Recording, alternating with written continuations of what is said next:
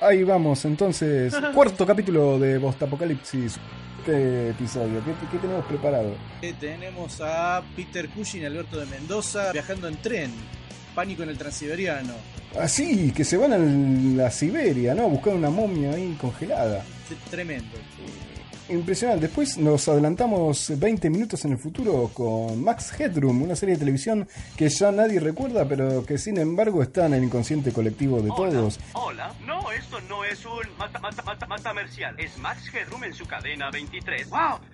Y muchas cosas más me parece, ¿no? Que en este momento no recordamos, por suerte, pero que los dejamos ir descubriendo a lo largo de estas largas horas de, de podcast. Mucho, hay mucho bonus track, hay mucha sorpresa, hay de todo. Ah, reivindicamos al nerd en nuestra nueva sección Nerd Mata Geek. Sí, porque el geek no existe, te digo. ¿eh? Acabo de crear en mi computadora un perico. Eh, saludamos ahora, mandamos los saluditos ahora. Sí, señor. Al señor Nachín que ya parte hacia nuevos rumbos ahí por Centroamérica. Eh, ¿A quién más? Y le mandamos un saludo y un gracias a nuestros dos invitados de este programa, el señor Mambito y el señor Fernando. Claro, porque tenemos un programa con dos invitados estrellas, ¿no? De lujo. Bueno, la gente de Argentina Podcastera y de Demasiado Cine que acaban de cumplir hace horas su 100 aniversario, podemos decirlo así, no, Eran Highlander los muchachos. son sus 100 programas en realidad. Eh, lo tengo al señor Walter Petina, un amigo que se emocionó con los Super Mario Nation, pero también a Marisela que ha mandado algunos mensajes diciendo que los Thunderbirds le habían traumado la niñez. No sé cuándo la dieron en México los Thunderbirds, pero... Ya viene la segunda parte. Muchas gracias Enzo Y Gabriel Collier, dos amigos de aquí, de, de Ginebra. Saludos también para el señor Carlos Amato, que siempre nos sigue y nos tuitea. Y hablando de Twitter, eh, Gonza nos va a refrescar el Twitter. Posta Apocalipsis. Muy bien, estamos en un montón de lugares, así que si tienen ganas de escribir, eh, ¿por qué no hacerlo, verdad? Y nos buscan, nos buscan como siempre en la dirección web postapocalipsis.com y si no, por supuesto, en Facebook. Y el señor Twiki, si no, nos va a recordar, es decir, la posta. Desde Buenos Aires, el señor Ricky. Desde Buenos Aires también, el señor. Desde Tokio, que ya se fue a dormir. El señor Nicolás Miari. Kochira, Tokio. Y desde Ginebra, capitán del mundo en el universo de Babylon 5, señor Patolan. Todos juntos hacemos. Posta Apocalipsis. Para que Kyle Reese no haya muerto en vano. Ah, qué tremendo.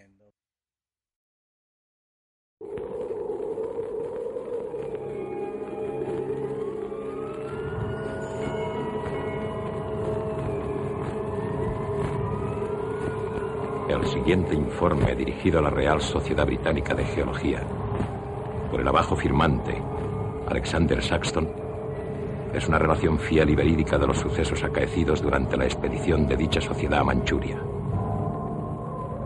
Como jefe de la citada expedición, acepto la responsabilidad de su desastroso final, pero dejo al criterio de los honorables miembros de la misma el establecer dónde reside la verdadera causa de la catástrofe.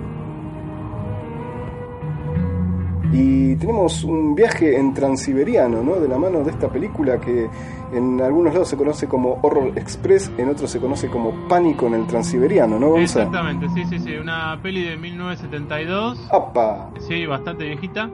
eh, con tres grandes este, luminarias eh, actorales que eran Christopher Lee, Peter Cushing y Telly Savalas. Y un grande, el señor Rafa Alberto de Mendoza. Sí, sí, sí. sí. Bueno, eh, este, yo acá, acá quiero hacer una digresión. Este es el año 72, ¿no? Sí. Que es la película. En esta época, en España, porque esta es una coproducción con dineros eh, ingleses, pero hecha por el señor Eugenio Martín, director español, y la, la, la cinta está plagada de, de españoles. Ah, Alberto Mendoza, argentino. ¿Es argentino? ¿Estás seguro? No, es argentino. sí. Ah, mira. Nacido en Buenos Aires, sí, sí. sí. Eh, ¿A qué viene todo esto? Esta, en esta época en España se hacían pilas y pilas de películas de lo que se llamó luego y se conoce ahora como el fantaterror español. No, Ah, la mierda. Exactamente, todo, todo un subgénero. Este, y Alberto de Mendoza en esa época filmaba a lo loco en, en- en Europa. Salió en un montón de, de giallos italianos y películas este, de estas del fantaterror español. Perdón, digo, de ahí viene lo de los eh, la Blind Dead. Exactamente, a eso iba. Los Templarios de Amando de Osorio, que hizo cuatro películas con los Caballeros Templarios, que eran como esqueletitos con capucha, Ciegos. Eh, ciegos, exactamente. Muy lindas películas que ya comentaremos tal vez en algún otro momento. Otro, otro hito del fantaterror español es El hombre lobo de Paul.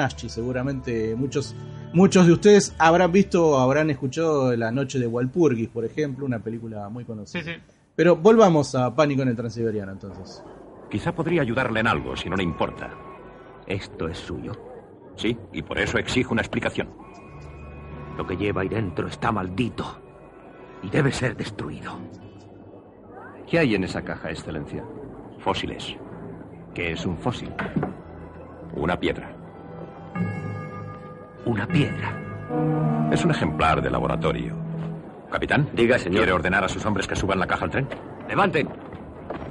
Llévenla dentro. Un tren, ¿no? Que hace el recorrido entre la Manchuria y Moscú, donde lleva un cargamento un tanto extraño. Sí, porque digamos el personaje de Christopher Lee, eh, que se llama Sir Alexander Saxton, así Ahí porque los, los nombres así son bien inglesitos. Sí, sí. Este, el tipo es este, un arqueólogo y Un descubre macaco. eh, o simio o lo que sea, todo congelado. Esto es muy inglés, ¿no? El señor Saxton encuentra un fósil en las estepas siberianas y como yo soy inglés, el nombre de la ciencia me lo llevo a Inglaterra, me lo por afano. supuesto, por supuesto. Lo mismo que hicimos en Grecia, en Egipto y en todos los lugares del mundo donde pisamos.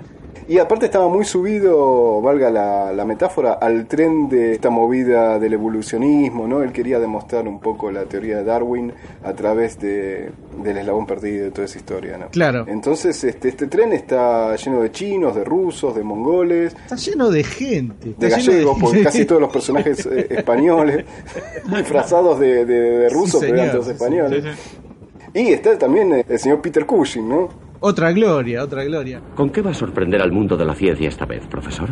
Lo podrán leer en el informe anual de la sociedad. Es un fósil muy notable. ¿Un fósil? Lo que tiene ahí dentro está vivo, lo he oído. Se equivoca.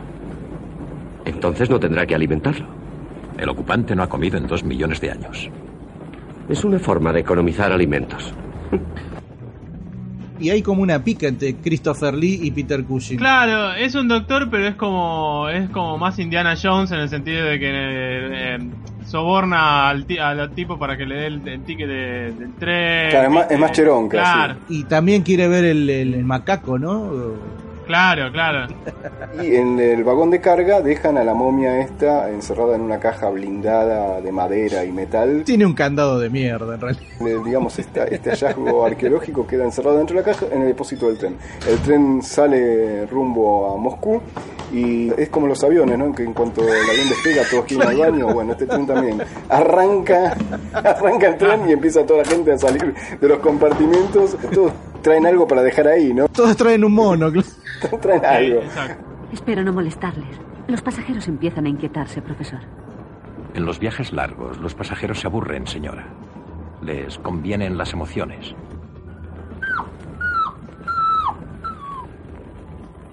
En este tren hay una presencia infernal.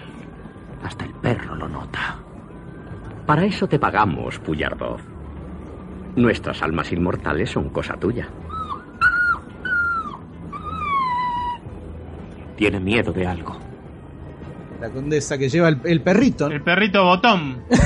Pero a todo esto aparece también el personaje de, de nuestro querido Alberto de Mendoza ahí. Puyardo. Donde sí, dice, sí, sí. loco, se está metiendo con cosas jodidas, esto es una obra del demonio. Eh, y no sé cómo Alberto de Mendoza tiene también pasaje para ir en el tren, porque no se explica mucho, ¿eh?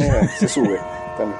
El padre este Yardov, como una especie de asesor espiritual de la condesa y su esposa. Es verdad, por eso puede viajar, sí. Que, eh, si me permiten otra digresión, el, el personaje del conde Petrovsky lo hace otro compatriota nuestro, el señor Jorge Rigaud. Ah, mire usted, yo le veía cara de conocido. Cara de argentino le veía. Claro. Trabajó también muchísimo, muchísimo en Europa en esa época. ¿eh? Hizo un peliculón, 087 Misión Apocalipsis, por ejemplo. Pistolas Gemelas. Eh, la versión la versión española de Pampa Bárbara, que se, llama, se le llamó Pampa Salvaje, por ejemplo. Eh, y otra que se Ah, llama Kiss. Kiss Bam Bam, muy divertida. Y El Hombre de Marrakech. Todas pe- películas del género Eurospy y Spaghetti Western hacía. ¿eh? ¿Quería vernos? Pensé que quizás sepan qué ha sido del encargado de equipajes. No tengo la menor idea. ¿Usted tampoco? Tal vez tenga algo que ver con lo que hay dentro de esa caja. Estoy de acuerdo. Estaba intentando abrirla cuando algo sucedió. ¿Qué? Yo tengo la culpa. Pedí al encargado de equipajes que echara un vistazo. Tenía curiosidad. No era asunto suyo. Un hombre muerto, otro desaparecido. Va siendo hora de abrir esa caja. No hará tal cosa. Coned, intente abrir la caja con el hacha. Adelante.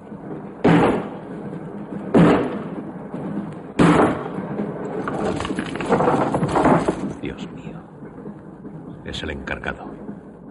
¿Qué había ahí dentro? Ya se lo he dicho, un fósil, medio animal y medio hombre. Vivió hace dos millones de años. Me dice que un antropoide, que vivió hace dos millones de años, salió de esa caja, mató al encargado de equipajes, lo encerró con todo cuidado y escapó. Eso mismo, está vivo. Tiene que estarlo. Enciérrenlo.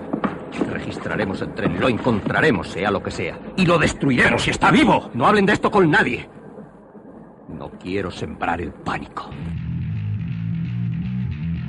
En un momento la criatura se libera, va por el tren con su forma inhumana, digamos, aún todo peludo, cadavérico, o sea, todos obsesionados con la momia esta que se acaba de escapar. Ah, porque se suceden en las muertes, ¿no? Encima También había otro ruso que era un inspector de policía ahí con un par de guardias y qué sé yo. El inspector Mirov. Miró, exactamente. Y entonces, bueno, dice, acá se pudrió todo, el tren no para hasta Moscú, vamos, hay que encontrar al, al asesino, a ver qué pasó. Les hacen la autopsia. Es cierto, es cierto, les hacen la autopsia y descubren algo, ¿no? Bisturí. Es extraño. Un defecto genético, evidentemente. ¿Qué está haciendo? Una trepanación. Cierra para el hueso. Aquí está, doctor. ¿Qué tiene de particular este cerebro? Liso como la piel de un niño. El conocimiento y la memoria están grabados en un cerebro normal formando una superficie rugosa. Este cerebro ha sido vaciado. Su memoria ha desaparecido como un escrito borrado de una pizarra. En el marote con una cuchara y con un serrucho, que se dan cuenta que el cerebro de la víctima está totalmente liso. Porque está vacío, digamos, como que le absorbieron el conocimiento. Te lo dije, se lo chupó. Es, es como una molleja gigante. El conocimiento está en esas rugosidades y al no tener rugosidades quiere decir que alguien se lo leyó y se lo copió. Sí, sí. Se lo llevó.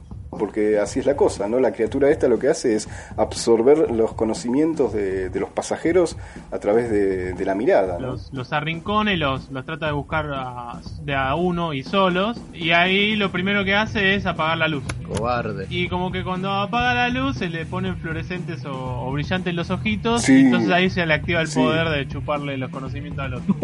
Oh, cierto. Eh, Un efecto muy bueno, ¿eh? Sí, sí. rojos. Y va por ti. Sí, sí, sí.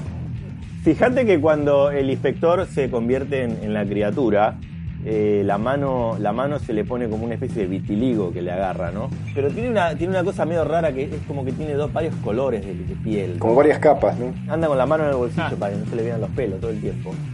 Para caretearla. Claro, en un momento se dan cuenta, lo arrinconan, lo cagan a balazo y creo que ahí eh, el mono lo, lo tiene, digamos, a tiro o a la vista al, al inspector este. Sí, al inspector ruso. Le hace la gran Spock, le hace la de Spock.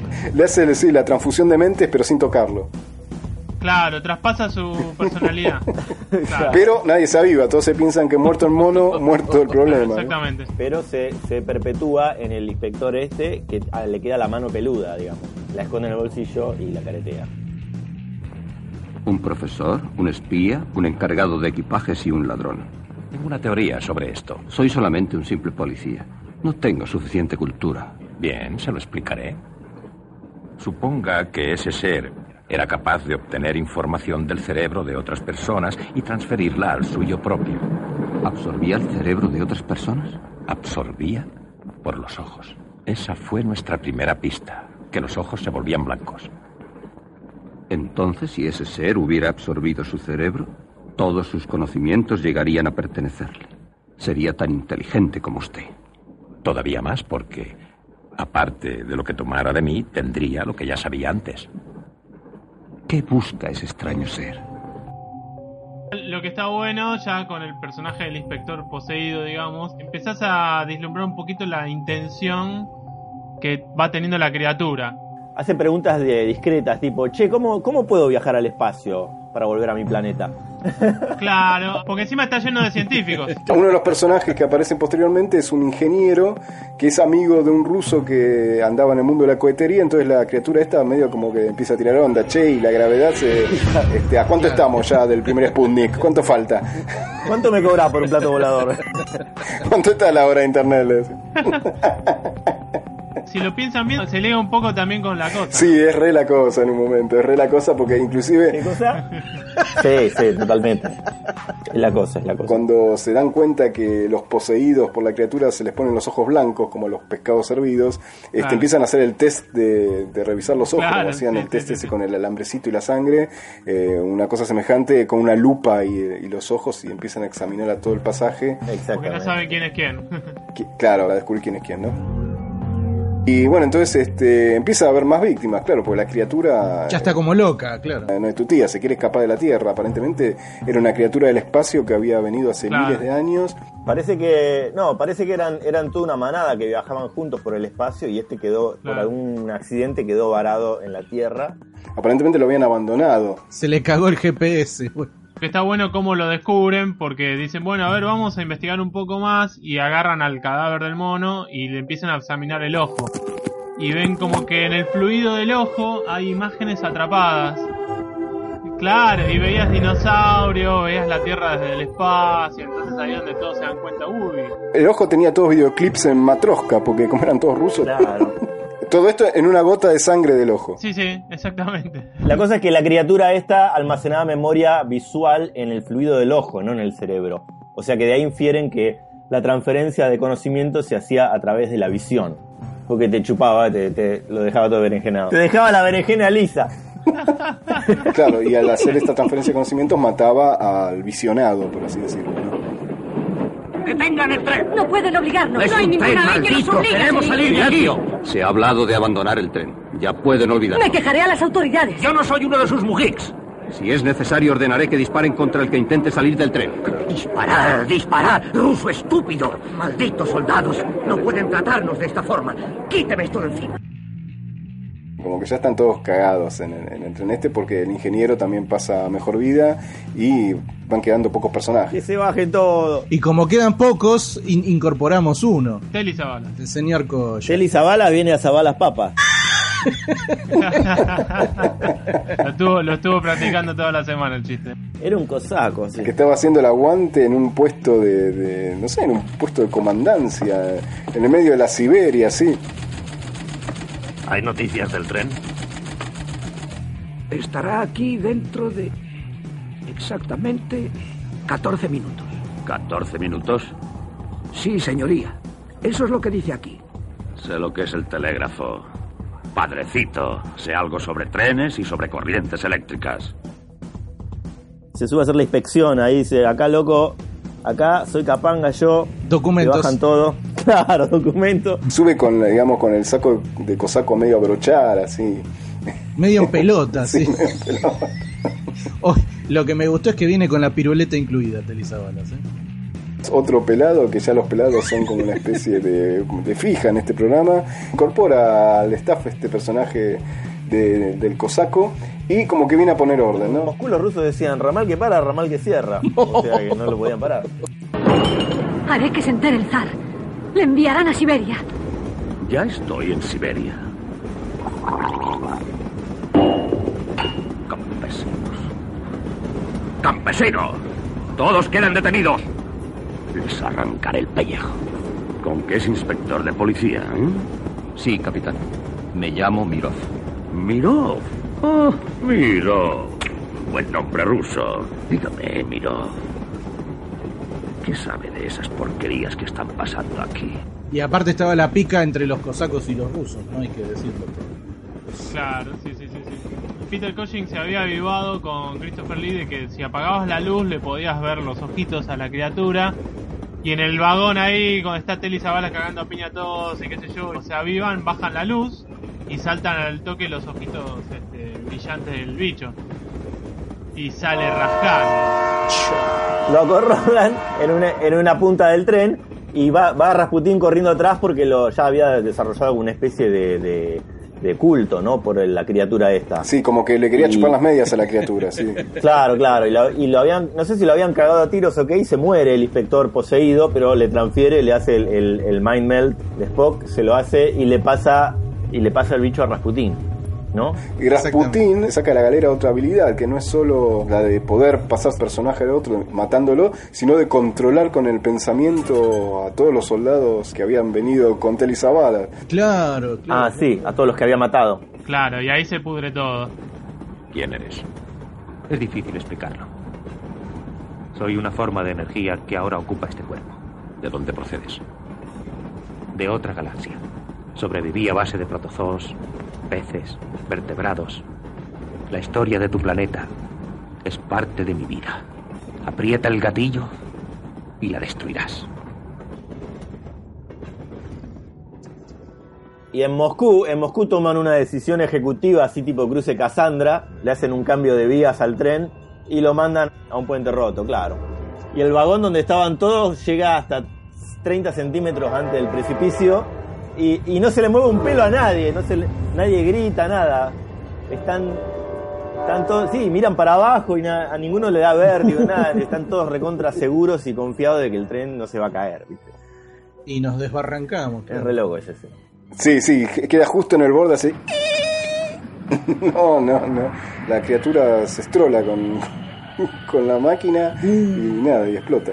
Estalla en mil pedazos en una escena de, de trencito de juguete que se cae, que es buenísima también. Una nota de color con respecto al tren. Este tren era el mismo que habían utilizado en el rodaje de Pancho Villa, otro filme interpretado también por el señor Zabalas, donde el tren en sí, el escenario del tren, era un vagón solo. En la película, en el rodaje, vamos a ver varios eh, compartimientos de tren. Lo redecoraban. Claro, está el vagón comedor, está el vagón donde duermen ellos, está el vagón de, digamos, donde guardan las cosas, donde guardan los animales. Y cada vez que tenían que filmar, como había un solo, un solo set de vagón, filmaban todas las escenas de ese vagón, lo redecoraban y luego filmaban todas las otras escenas, digamos. O sea que era un laburo importante. Y durante el rodaje, otra, otra cosita a des- destacar, es que el señor Cushing venía de, de enviudar justamente.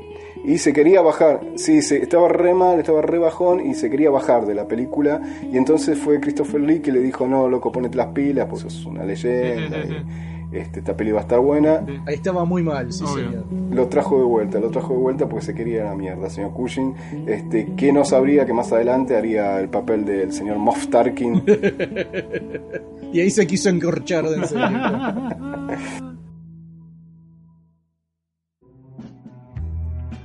Bueno, así que una peli súper recontra recomendable, es una de mis pelis favoritas de toda la vida. Sí, sí. Eh, Mía también, mía también. Era, era ET. Era ET. Era ET, era ET pero malo. sí, era- sí, sí, me- esa historia de- del extraterrestre que quiere volver, creo que inclusive, ah claro, me recuerda a Super 8. ¿No pasa más o menos lo mismo en Super 8? Claro, claro. Sí, era el bicho que quería volver, ¿no? De una. Así que alguna otra cosita para rescatar de esta producción este, franquista. Estaba muy bueno también el hecho de que entre Lee y Cushing estaban constantemente exaltando todos los ideales ingleses. Ah, hay un chascarrillo maravilloso, ¿eh? Donde los acusan, creo que es el inspector ruso, ¿no? Los acusa de, de que por ahí son todos sospechosos y hasta ellos dos este, podrían ser eh, eh, la criatura chupada. Y uno de ellos dice, eso es imposible, señor, somos ingleses. Es cierto, es genial. Sí, Cuando sí, dice eso, es genial. Sí, tiene muy buen libro, muy buenos diálogos. Bueno, acá está la prueba concreta de que con dos mangos te sale un clásico eh, pintadito, pintadito. Sí, es verdad. Yo les recomiendo otra película del señor Eugenio Martín, el director, Una vela para el diablo. Esto ya es más terror puro, pero este muy interesante. Ah, no la he visto, así que bueno, la anotaremos por ahí. Creo que no la vio nadie, no sé cómo. no se preocupe. Así que bueno, nos despedimos. Entonces, este, ha llegado la estación terminal para este viaje transiberiano. Muy bien, me bajo en Lomas.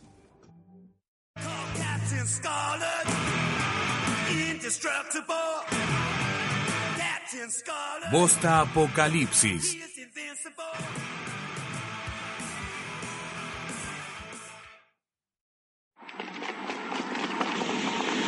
¡Capitán, venga aquí, rápido!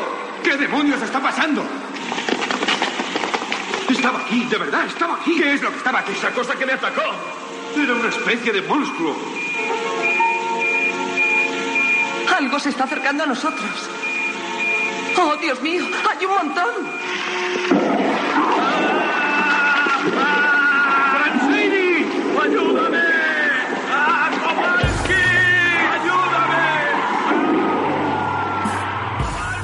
¿Cómo empezar? ¿Cómo empezar? Vamos a hablar de un clásico. Sí, cómo no, un clásico, Terminator 2. Es un clásico como los fideos del domingo. Este, bueno, entonces, este, ¿por qué no pegar una repasada a esta Terminator 2, no? Película que se sitúa en Venecia, ¿no? Ahí en Italia, una Venecia que está como destruida, devastada por, por una especie de contaminación. No. Año 2020. Obviamente, Venecia, un lugar importantísimo al nivel de Nueva York, ponele. Sí, sí, ponele, ¿no? Es como que lo hubieran filmado en Chascomús, una cosa así. Pará, pará. Che, pará, me estoy perdiendo algo. ¿Terminator 2 no era la de Edward Furlong? Eh... ¿No era la de Cameron? No, no, no, no, ¿qué Cameron? Bruno Matei. No, no, es la de Fausto Lombardi. Fausto Lombardi. sí, Fausto Lombardi y Greta Greta, ¿no es esa? ¡No! Y Schwarzenegger y el ojo rojo y Sarah Connor, no, nada. ¿Y entonces esto qué boludo? Bueno, ahora vamos a ver. Esto no es un antipasto italiano, pero se le parece bastante. Eh, en realidad, eh, este, choquea en la oscuridad, porque el título en inglés original es Shocking Dark. Mirá vos. Ahora, eh, para aprovechar la volada, y todavía creo que no había salido el Terminator 2 verdadero. No, no, no había salido, no. Claro, estos señores dijeron: hay una Terminator, pegó, tenemos una especie de cyborg, pongámosle Terminator 2 en el medio. Ahí está. Y lo peor de todo es que la peli no es de Terminator, sino que es de Aliens. Ah. Entonces, para, para, hacerla, para hacerla más jodida, en, en algunos mercados como el japonés salió como Alienators, una cosa espantosa. Marco. Bueno, pero está bien, porque es más fiel a lo que es en realidad, porque es una mezcla de Alien y Terminator, está bien. De Alien sería la segunda, la, la secuela, la primera No. secuela. Mi- Miren, les confirmo las fechas. La Aliens, la del regreso, digamos, fue de 1986. La película de que hablamos hoy, eh, Shocking Dark, es del 89 y Terminator 2 era del 1991. Así es. Así que eh, la colaron justo, digamos. Claro, está muy bien. Claro, la pusieron bien en el diome. Y acá la historia, bueno, historia mucha no hay, ¿no? Es eso, que Venecia está contaminada, la gente muere por culpa de una compañía así maléfica que se llama Tubular, si no me equivoco. Sí, Tubular, ¿no? Tubular Enterprises. Igual está bueno que por lo menos en el nombre hayan sido relativamente originales y no hayan puesto Weyland Yutani o algo así. Claro, o mascarpone. O Nakatomi, Nakatomi.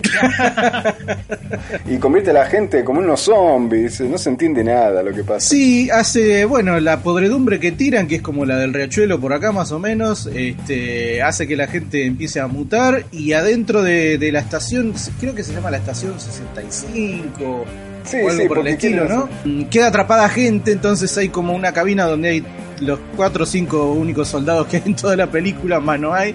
Este, y dicen, bueno, voy a mandar un, un cuerpo de líder a rescatar a esta gente que parece que está tan mal. Y ese es el comienzo de la película. Son como unas especies de sapos humanoides zombies. Una vez cruzada esta puerta estaréis solos. Las cámaras no funcionan. Solo podremos comunicarnos por radio. ¿Alguna pregunta? Sí, yo tengo una. ¿Qué hicieron Raffleson y los demás para terminar así? ¿Qué quieres decir? Pensaba que se suponía que el refugio 65 era inaccesible, pero han sido atacados y posiblemente eliminados. Entonces ese refugio no era tan inaccesible como parecía. Sí, pero no contaban con los marines de la Fuerza Mega. Muy bien. Recibiréis el resto de las órdenes cuando lleguéis al refugio. Eh, a ver, el libro de esta película es de Claudio Fragasso, ¿no? Sí, algo así. Era ¿Quién? El primer fracaso de Claudio Fragasso. No. Tano ladre el libro y encima se robó todo de Aliens. Hijo de puta. Es probable. Y dirigida por Bruno Mattei. Yo la vi en castizo como eh, es menester para este programa, pero ustedes que la vieron en inglés me dicen que el inglés eh, hablado en esta peli es eh, impresionante, ¿no? Bueno, el inglés Tano, eh, hay toda una historia con este inglés Tano, ¿no? Ustedes saben, en- todos, todos hemos visto en nuestra infancia las famosas películas italianas, los, Sí. los giallos de Darío Argento, por ejemplo, y todas esas cosas. Eh, los italianos tenían la, la costumbre, mala costumbre casi diríamos, de doblarse a sí mismos al inglés. Como estas, muchas de estas producciones estaban pensadas para distribuirse en el extranjero, había estudios de doblaje en Italia especializados en hacer este tipo de cosas. En algunas quedaban muy bien, en, por ejemplo las producciones de Argento. Bueno, Argento era otro nivel, ¿no? Argento era cine en serio. Ah, Era ¿no? otro nivel, Claro, era otro sí, nivel. sí. Este, quedaban, quedaban unas, unas- unos doblajes al inglés eh, aceptables, digamos, dignos. En esta el, es una catastrófico, como el resto de los, de los, de los aspectos técnicos. Todo, todo. Pues no hay, básicamente no hay aspecto técnico. Está toda filmada en lo que sería el, el subsuelo de la galería Bond Street o en un gimnasio. Claro, completamente, sí, sí, sí, sí. Captain, there's someone in the perimeter. Come back immediately. I don't get it. There are things moving all around us. I repeat, come back immediately. 20 yards. 17 yards. No way, this shelter's considered inaccessible. 15 yards. They've passed the lab. 14 yards. Fucking strong signal. Everybody back. Yo creo que agregar que bueno, esta película, la cinematografía es de Richard Grassetti. Así que eso ya te dijo todo. O sea que es una producción fragazo Grassetti. Sí, sí, no, y la compañía se llama Flora Film. Difícil de satisfacer esta película. Sí, sí, eso sí, es re cubre pileta. Pero está bien, para ver un domingo comiendo ravioles así con tuco, chorreando, está perfecta. Si llego a saber que voy a tener compañeros italianos, hubiera traído mi spray antiparásitos. Siéntate aquí, negra. ¡Siéntate aquí, italiano! ¡Oh, lo intenta! ¡Eh, pequeño! ¿No es esta tu idea del encanto latino? Eh, a ver, ¿qué nos queda por decir? No, hablar un poquito del director. Vamos a ver. Ah, ah, ¿se puede hablar de director? Bruno Mattei es un señor muy, muy, muy conocido para los que consumen todo este tipo de bosta italiana. A ver, por ejemplo, eh, dirigió obras maestras como Zombie 3. Zombie 3 es un hito del- de, de las, de los clones italianos de, de cosas italianas. También dirigió RoboWar. Ajá, ¿Cuál? Que es como una especie de, de Robot Jocks, pero más choto todavía.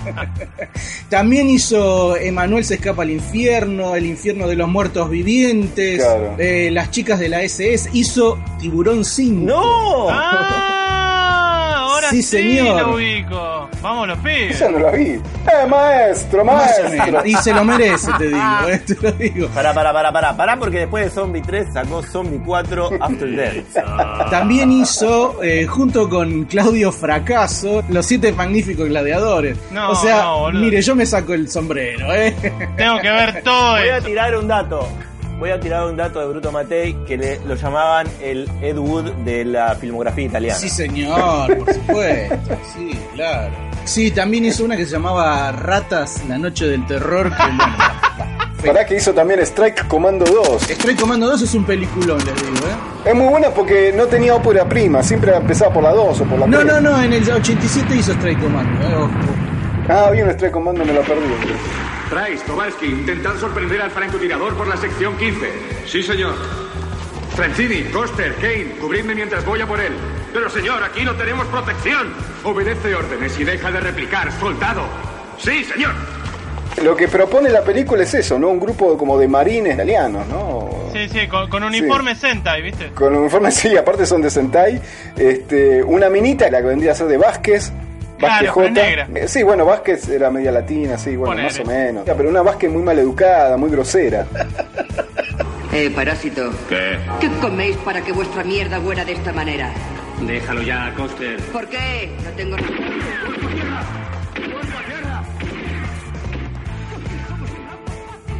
La, la escena cuando se vienen todos los, los sapos, zombies, cosas El tren fantasma, esto. el tren fantasma. Claro, que se vienen todos así medio, medio así oscuritos y con humito de fondo y me hizo acordar mucho a los zombies de Lucio Fulci que... Estaban durísimos esos, esos batracios, ¿eh?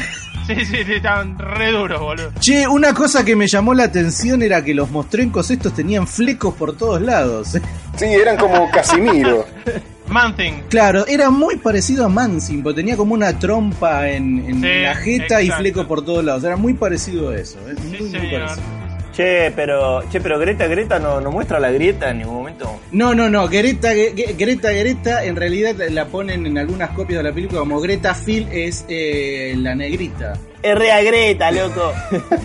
Que la vimos en Demons. Ah, es la de Demons. Ah, mire usted. La, Exactamente. la que se transforma, qué bueno, boludo. Es como la Grace Jones de lo barato. Sí, sí, sí. Y después está, bueno, aparece en una parte la que haría una nenita que hace las veces de Newt, la peli de Aliens, que le pasa lo mismo que le pasa a Newt. Y bueno, está la Sigourney Weaver trucha, que es como una alemanota, no sé, sería Haven Tyler. Bueno, es como un ropero con peluca. Cabe destacar que era la única que sonaba yankee. Está bien, por eso la deben haber contratado. Obra maestra. Una obra maestra de la ingeniería genética. Cibernética aplicada a la biología molecular. ¡Qué bastardos! Lo han hecho. Lo han hecho. ¿Qué es eso, Fuller? Es como un disquete blando. Lo introduces en la computadora adecuada y literalmente toma vida a través de su programa. ¿Qué computadora? Nosotros. Nosotros somos la computadora. ¿Estás diciendo que solo hay que inhalar para asimilarlo? Creo que sí. Eso significa que ahora mismo podemos estar respirándolo. Eh, tíos, no entiendo nada. ¿Estás diciendo que nos vamos a convertir en algo raro? No podemos investigar más aquí. Tenemos que ir a la planta tubular. Han cortado las luces. ¿Quiénes han cortado las luces? Son ellos. Vámonos fuera. Que los estaba entubando a todos.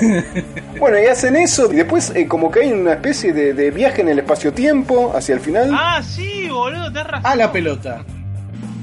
Hola, bienvenidos a bordo de la máquina del tiempo. Hoy viajamos hacia el pasado. Tienen cinco segundos para abrocharse los cinturones de seguridad.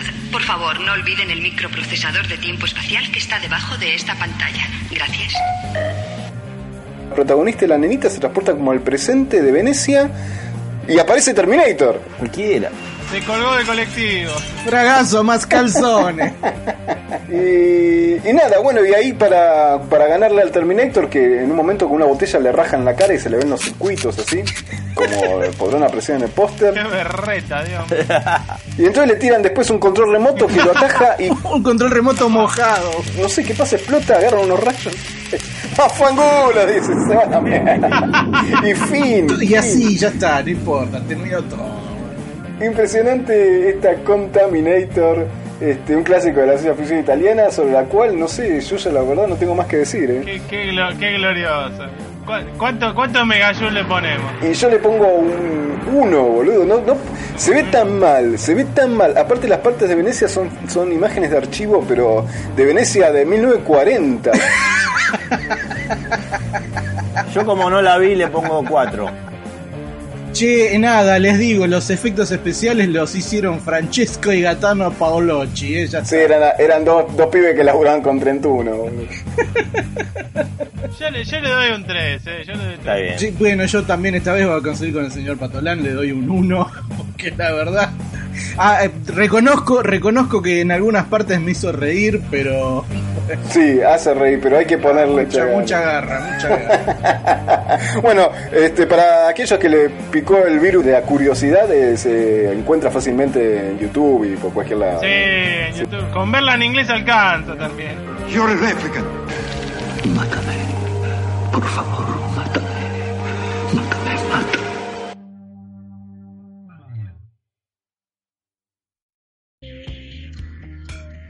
Listo, acá estamos en un momento especial. Histórico. Sí, histórico, tal cual. Porque tenemos a un invitado especial, este, ¿cómo, cómo se definiría? ¿Como un cantautor, señor Mambo? Eh, yo en este momento me siento como los locos de la azotea. La verdad es un momento histórico para la- el podcast mundial, ¿no? Yo diría que es el rey del tecnopop. Pablo Rivas, eh, o Mam- Mambo, Mambito para nosotros, alma mater de Hiroshima Dandy, es diseñador, dibujante, hizo portadas, es un artista. Es, es un monstruo. Es el único tipo con talento que yo conozco. Basta, basta, chicos, basta. Él nos enseñó a hacer podcast también y por culpa de él estamos acá. Tal cual. Y lo que hicimos fue porque sabemos que el señor eh, Rivas es un fierrero de aquellos, entonces elegimos una peli de autos. Me encanta, me encanta. Si hay un tema que le apasiona es eso, la mecánica. Me encanta. Los autos y los años Claro, 80. eso. Igual que a Papo. Menos mal. Bueno, de entre nosotros cuatro me parece que el único que maneja es Ricky. Eh, ¿Qué va a no, manejar, el único Ricky? que tiene, el único que Claro. tiene licencia, pero yo no manejo ni tengo auto, de nada. O sea, ninguno de los cuatro maneja. Pero porque allá en Lanús te la dan cuando vas a comprar el pan, boludo, la licencia de coche. Por eso tiene. No, ojo, ojo, ojo, ojo, que yo di tres veces el examen, ¿eh? Reboté las tres y una cuarta. Creo, sí. El cuarto la dio con el auto fantástico, claro, iba solo. La di con el auto de, este, pe- de esta película, ¿eh? con el Black Moon Rising. Ahí está, entonces ya que estamos, estamos justamente hablando de esto, de Black Moon Rising. Eh, ¿Cómo se llamaba en castellano? Porque en este momento no me acuerdo. Mira, creo que en Argentina era el Día de la Luna Negra. ¿sí? ¿El Día de la Luna Negra? Me encanta. Sí, Luna Negra. Así es. Luna Negra, sí, simplemente, sí. Exactamente. Bueno, es una peli del año 86, eh, producida por la gloriosa New World Pictures de, de Roger Corman. Siempre volvemos a, a Corman. Siempre, sí. Ah, el mira. mito del eterno retorno. Sí. Tal Exactamente. cual, este, una película escrita por el señor Cameron, no Cameron, el señor Carpenter. Carpenter. Carpenter. Es fallido de todos los días. sí.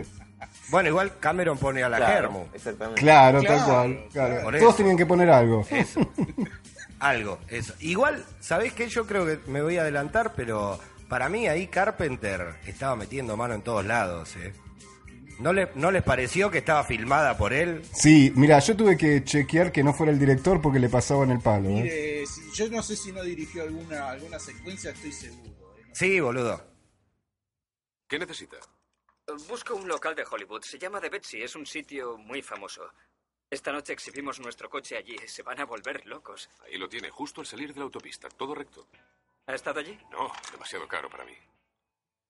Así que, bueno, ¿de qué se trata la película en general? Era uno de esos clásicos thrillers de, de, de videoclub de sábado a la noche, sí. Esa película era todavía debe estar en Canal 9 dando vueltas. ¿eh? Si prendemos Canal 9 está, está puesta. La tiene Romay en el, en el mausoleo de la televisión, la pasa. Y me dice, Romay, yo lo admiro y ahora más que nunca. Bueno, increíblemente en los canales de cable yo no la llegué a pescar nunca. Es una de esas cosas rarísimas. Es más, me extrañó cuando vi la edición en Blu-ray. Dije, increíble que alguien todavía tenga derechos de esta película y que se comercialice. Yo no la vi nunca, boludo. No, yo tampoco. ¿eh? No. Bueno, es como decía Mambito, es, es, es, eh, elenco estable de Canal 9 o de América los domingos, una cosa por el estilo. Está Napoleón solo, boludo. Me emocioné. Está Napoleón solo, claro, sí, que ya es un fijo de este programa. Y también está Bubba Smith, el negro del relámpago azul. Acá en mis libros de notas, mientras veía la película, quiero, quiero a ver, trazar una analogía entre la separación de las cejas de Tommy Lee con la separación de los dientes del enemigo. de él, ¿no? Ahí hay algo. Bueno, lo- los dientes son los de Bubba Smith, sí. Terrible, siempre haciendo de policía duro. Ahí hay algo, ahí hay, algo. ¿Qué esconde Bubba Smith? ¿Quiere que le cuente qué esconde Bubba Smith? Bubba Smith murió de una sobredosis de pastillas para adelgazar en el 2011. Me está jodiendo. No, después le hacemos un minuto de silencio. Estaba con la Reduce Fat a full. Y miren quién tengo aquí a mi lado. no. Genial, genial. Y en el caso, bueno, ya hablamos de Robert Bond y nos queda entonces este, salteando algunas estrellitas de las cuales vamos a hablar después, a la señora Linda Hamilton, ¿no? Claro. Sí, sí, sí. Sarah Connor. Bueno, esta peli la filmó eh, al año siguiente de haberse estrenado Terminator. Es la justo la sucesiva después de Terminator. Por eso la vemos todavía más o menos bien. Bueno, pero yo en esta, yo no sé si es porque ya se me fue todo el encanto, pero la encontré fulera en esta película, eh, a. No, no, no, no coincido. ¿no? No, estaba más linda que nunca. No, más linda que nunca estaba en La Bella y la Bestia. Ah, bueno, está bien. Pero ¿quién lo veía? Lo veía usted solo eso, Ricky. Esa de Canal 11 era. Pero le ponían un pan de manteca al lente por capítulo. Yo solo la vi, ¿eh? Che, ¿alguien puede contar de qué es esta película? ¿Por qué no cuenta usted, Mambito, justamente? La cosa es así. Empieza la película, ¿no? Y está Tommy Lee, Tommy Lee Jones se llama. Claro. Tommy Lee Jones, eso. Que eh, parece que es un policía, un investigador, así. Van a, a robar a una gasolinera. Y viene el, el chorro ahí, onda, dame todo, eso. Y el flaco le dice, mira, no da que robes, ¿viste? Porque va a venir la policía, te voy a tener que cagar a trompadas y no tengo ganas. Entonces ya empieza como con un desgano la película que vos, vas a- vos decís, es cierto. este, este muchacho no quiere pelear. No quiere pelear. Esto es todo así, decís vos, claro, sí. Pero no, porque después de los títulos ya vamos a una escena donde él va a robar unos datos tipo un caso Skanska, algo Un cassette para robar. tremendo. Eh, bueno, hay unos intertítulos, o antes o después de los créditos, que dice que, que hay como una corporación que está haciendo un lavado de dinero, ¿no? De corrupción. Sí, que se llama Lucky Dollar. Lucky Dollar, increíblemente Lucky Dollar. El dólar suertudo. Corporación Lucky Dollar, División de Contabilidad, Las Vegas, Nevada. Claro, que es así como una quiniela clandestina. y la cosa es que él, él tiene que sacar la cassette que tiene unos datos de, de- de ahí del, del bingo clandestino para darle a los federales. Yo quería decir federales, que es, es Buba, ¿no? El negro Buba.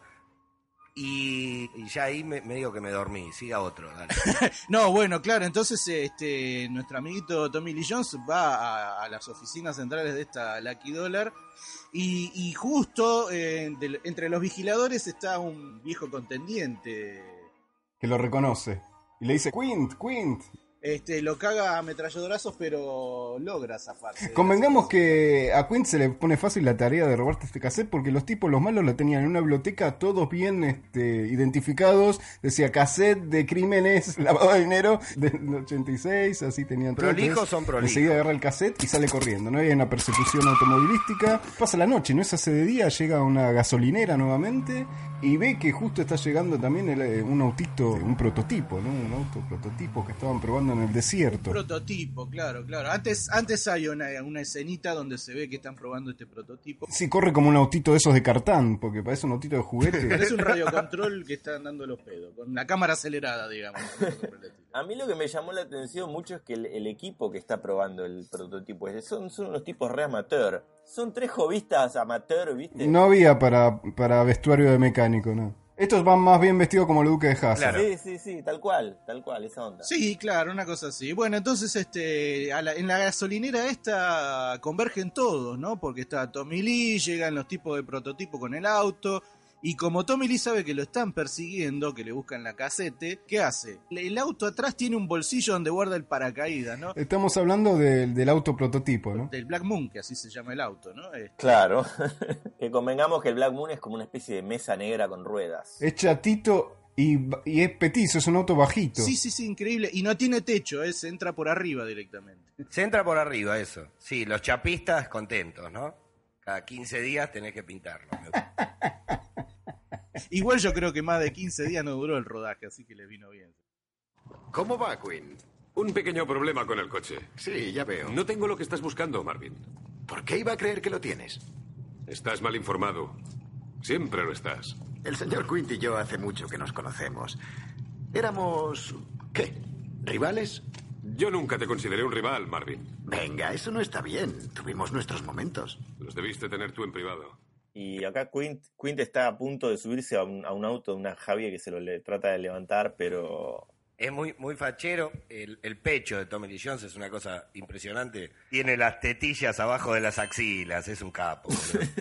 No, no, no. Tommy Lee Jones tenía un sex appeal a prueba de balas. Abrazo. Las cosas han cambiado. Necesito el dinero y el pasaporte ahora mismo. ¿Dónde está la cassette? En consigna, la recoger esta noche. No estarás pensando en volver a trabajar por tu cuenta, ¿verdad, Quinn? Solo si es necesario.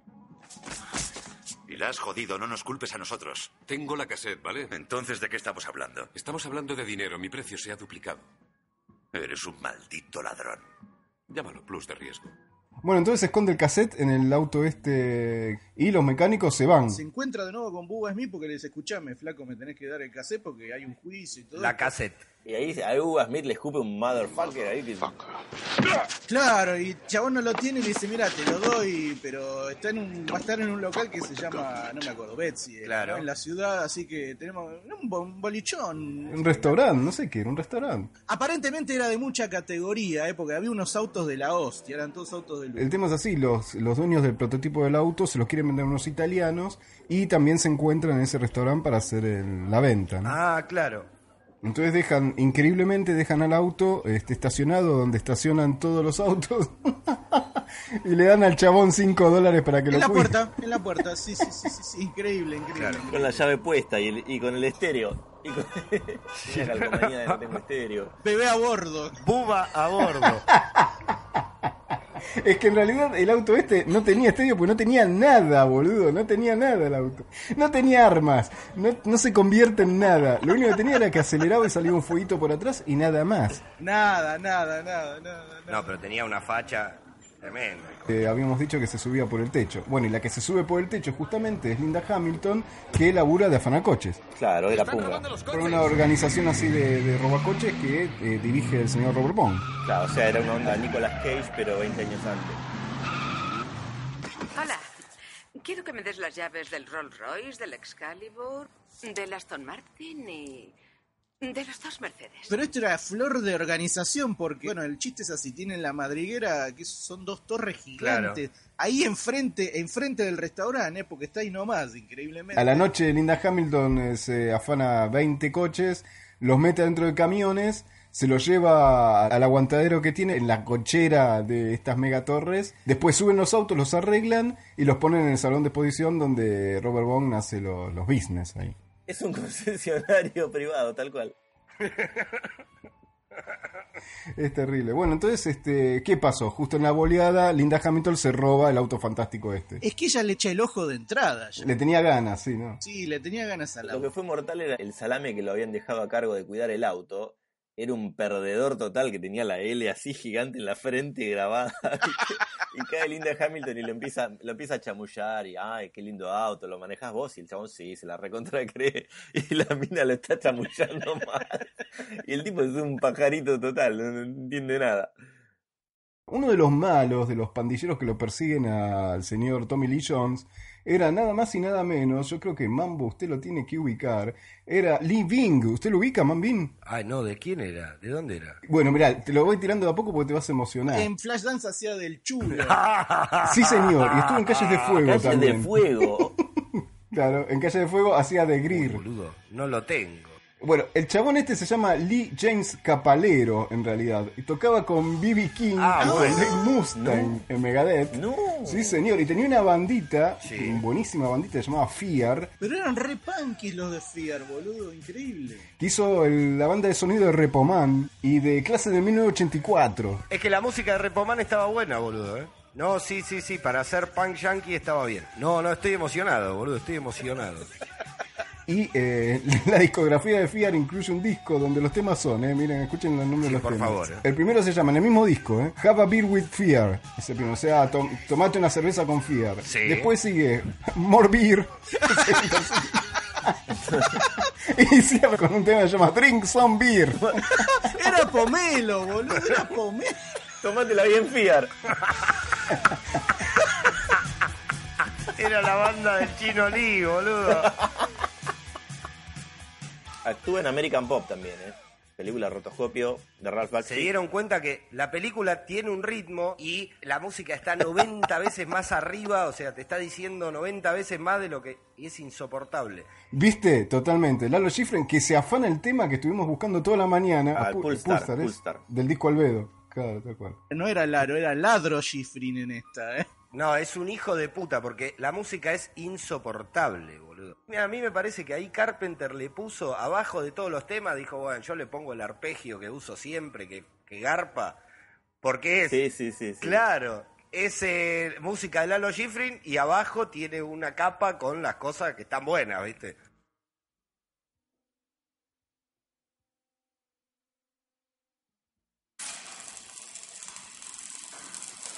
No había visto nada parecido. Es el conversor catalítico. Descompone el agua. ¿Funciona con hidrógeno? Yo no sé con qué funciona. Es muy ligero. Sí, debe ser algún tipo de compuesto. ¿Y qué voy a hacer con ella? Nada, es mía. Ya veo. ¿Ahora tomas tú las decisiones? Solo esta vez. Bien. Ya pensaba que querías mi puesto. Tengo entendido que anoche hubo algún problema. ¿Qué quieres decir? Un hombre intentó seguirme. Le despisté. ¿Seguro? Sí. Había un hombre fuera después de que entrases tú. ¿Coincidencia? Un coche así llama mucho la atención. ¿No lo pensaste? Te traje la mitad de tu maldito pedido. Esto es un negocio, no recogemos trofeos. Está bien. Haz lo que quieras con él. Acá volvamos a mencionar que Linda Hamilton tiene una peluca negra que es gigante. Es, tiene dos, dos lóbulos frontales cerebrales, así tipo, tipo marciano. Un cobayo en la peluca y dos gatitos en las sombreras le entra. Hermoso. Totalmente. Hombreras y arremangado el saco. Robert Wong eh, como que es una especie de, de padre postizo para ella, ¿no? Eso, y está obsesionado con ella. Ella era como una especie de Carola Cassini, era, Totalmente. era muy chaboncito ella y él la hizo... Como que él la rescató de las calles. Creo que le compró las primeras sombreras. Claro, también, también. Las primeras sombreras se las compró él. Bueno, la cosa es que Tommy Lee Jones la persigue y se hace el boludo y la encuentra en un bar, ¿no? Ahí está. Y como que le hace el entre, medio así, ¿eh? A vos te gustan los autos, así. Lo increíble es que Kyle Reeves estuvo cuánto tiempo para poder levantarse a Linda Hamilton, boludo. Toda la película. No, dos horas. Es muy fácil, Linda Hamilton. Pero la diferencia, ¿sabes cuál es? Que Kyle Reese estaba enamorado ya de entrada. Entonces, eh, ahí, ahí cagó. Entró, per- viajó en el tiempo ya perdiendo. Este quería fifar, nada más. Acostumbrado a los garches de películas de esa época, es un muy lindo garche. eh, garcha muy bien, Linda Hamilton. En serio, ¿eh? Muy bien. Y él muy vaguito, ¿viste? Abajo, tranca. En cambio, ves que a Kyle Reese viajaba en el tiempo, arriba, dale. Esa, pero bueno, es, es así. ¿Te gustan los coches, eh? Los bonitos. Unos amigos míos tenían un coche bonito, realmente especial. Se lo robaron. Oh, es una lástima. Esperan recuperarlo. ¿Qué piensan hacer? ¿Tus amigos? No lo sé, pero no tienen mucho tiempo para decidirlo. Mm, sé lo que es eso. ¿Alguna idea? ¿Yo? ¿Por qué? Te daba conversación. Debe haber una manera. Debe haber un par de maneras. Sí, sí, sí. Bueno, entonces la trata de convencer de que le diga la posta sobre el auto, ¿no? ¿Dónde lo escondieron? ¿Y le dice o no le dice? No, no, no le dice mucho, pero no sé cómo averigua que está en el edificio ese.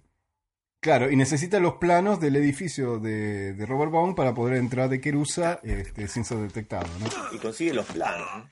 En una coreografía de pelea muy buena, muy buena. Lo fajan 10 minutos.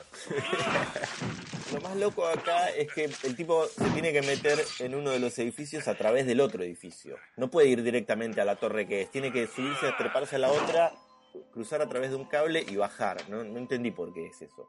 Este es el momento Misión Imposible de la película. Sí, era un momento MacGyver eh, musicalizado por Lalo Schifrin. A mí lo que me llamó la atención que para la, toda la guita que se supone que tenía Robert Bond, en, en su oficina tenía un escritorio y una silla y gracias, ¿eh? y un helecho, creo. Tenía monitores, tenía monitor y videocasetera.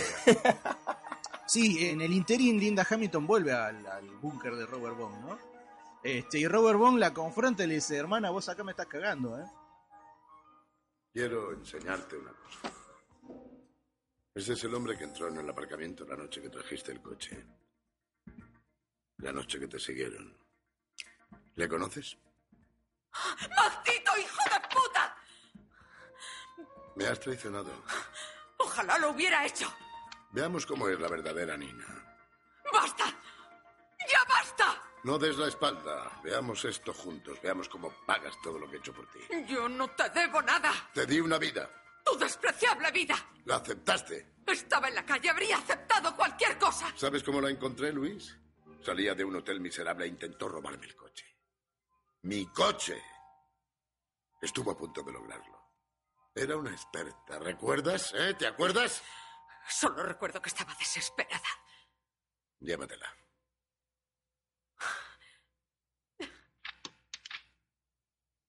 Eso es, es mano de obra desocupada de Cipoll, evidentemente, que se dedican a la mafia. Tanto Tommy Lee y sus amigos este, del prototipo, bueno, se mandan toda su misión imposible. Tommy Lee logra entrar con dificultades porque casi se le va el cable a la mierda. Claro.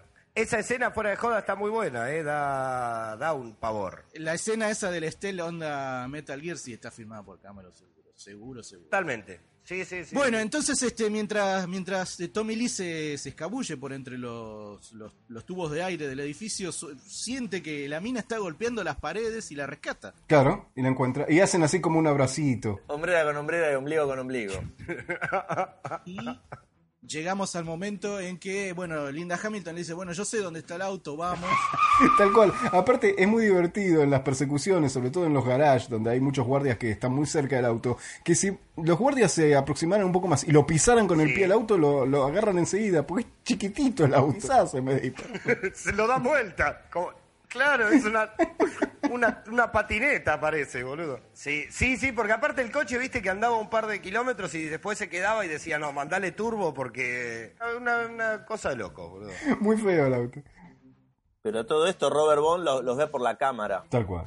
tal cual. Bueno, y la cosa que así, curvas, idas, venidas, frenadas, qué sé yo, y el auto fantástico para escapar, eh, se le ocurre tirarse desde un edificio al otro. Entonces sí, se van a la punta del edificio.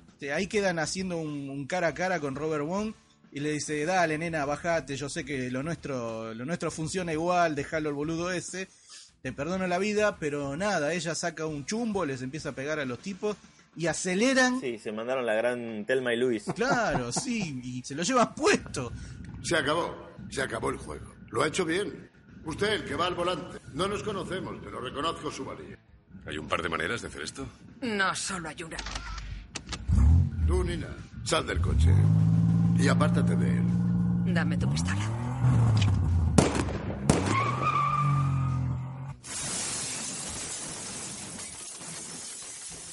Robert Wong queda, no sé, a un costado directamente, ¿no? Sí, no se lo ve más, me parece. Se lo llevan puesto. Lo llevan hasta la terminal. Bueno, y el auto salta de un edificio a otro, rompiendo los vidrios de uno y rompiendo los vidrios del otro. Y justo aparece Bubba Smith y, No, Bubba Smith aparte sale de la nada, boludo.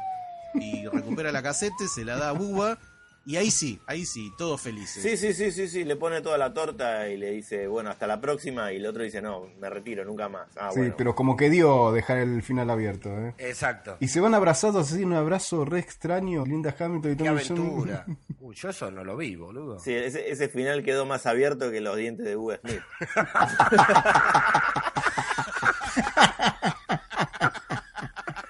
en fin, en fin. Podemos agregar, ¿no? Bueno, eh, esta película dura nada más que 100 minutos exactamente. Por más que para nosotros está dirigida por Carpenter, en los créditos figura el señor Harley Coquelis, ¿no? Claro. Un señor que filmó mm, porquerías de todo tipo. Mucha tele, mucha tele hizo. Porquerías de TV sobre todo, sí, hizo Hércules, eh, la princesa Gina, boludeces, va, sí. Sí, y hizo, fue la segunda unidad en el Imperio Contraataca, atenti, ¿eh? La segunda unidad del catering hacía, es un hijo de puta, boludo. Se la hizo Carpenter, no importa. Está bien, está bien. Hay una escena donde está este ñato, el protagonista, manejando, que la cámara está puesta a- abajo del, del volante. Esa la hizo él, boludo. Sí, completamente. Por eso te digo, hay secuencias que yo estoy seguro o las dirigió o... o- o- sí. Y después, viste que hay una secuencia de pelea larga donde al protagonista le dan masa en un callejón. Ah, sí. esa, esa pelea es de Carpenter de acá a la China. Sí, totalmente. Y sí, es la pelea de, es la pelea Claro. de, de Liv. Sí, está muy buena la pelea.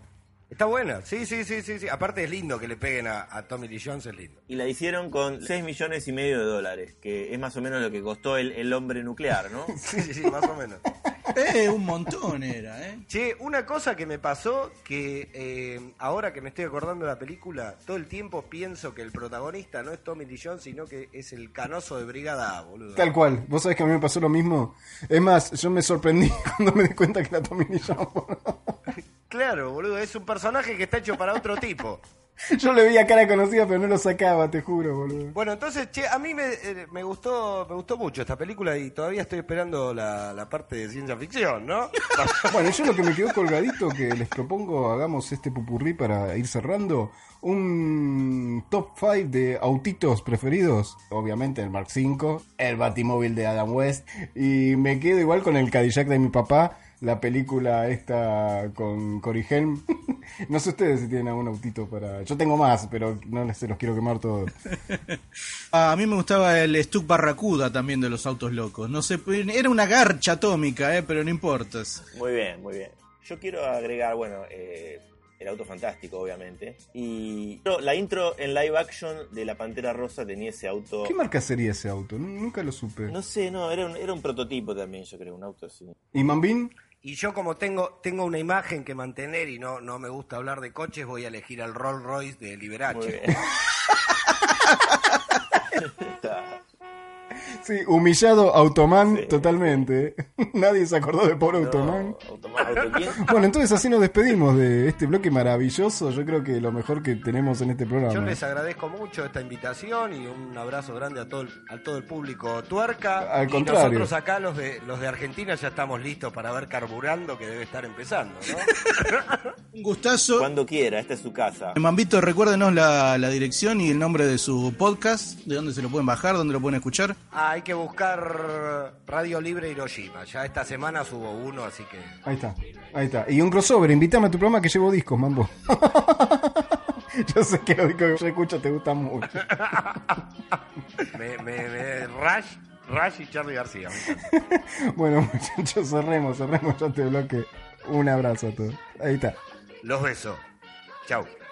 Ya está. Un abrazo, muchachos, para todos.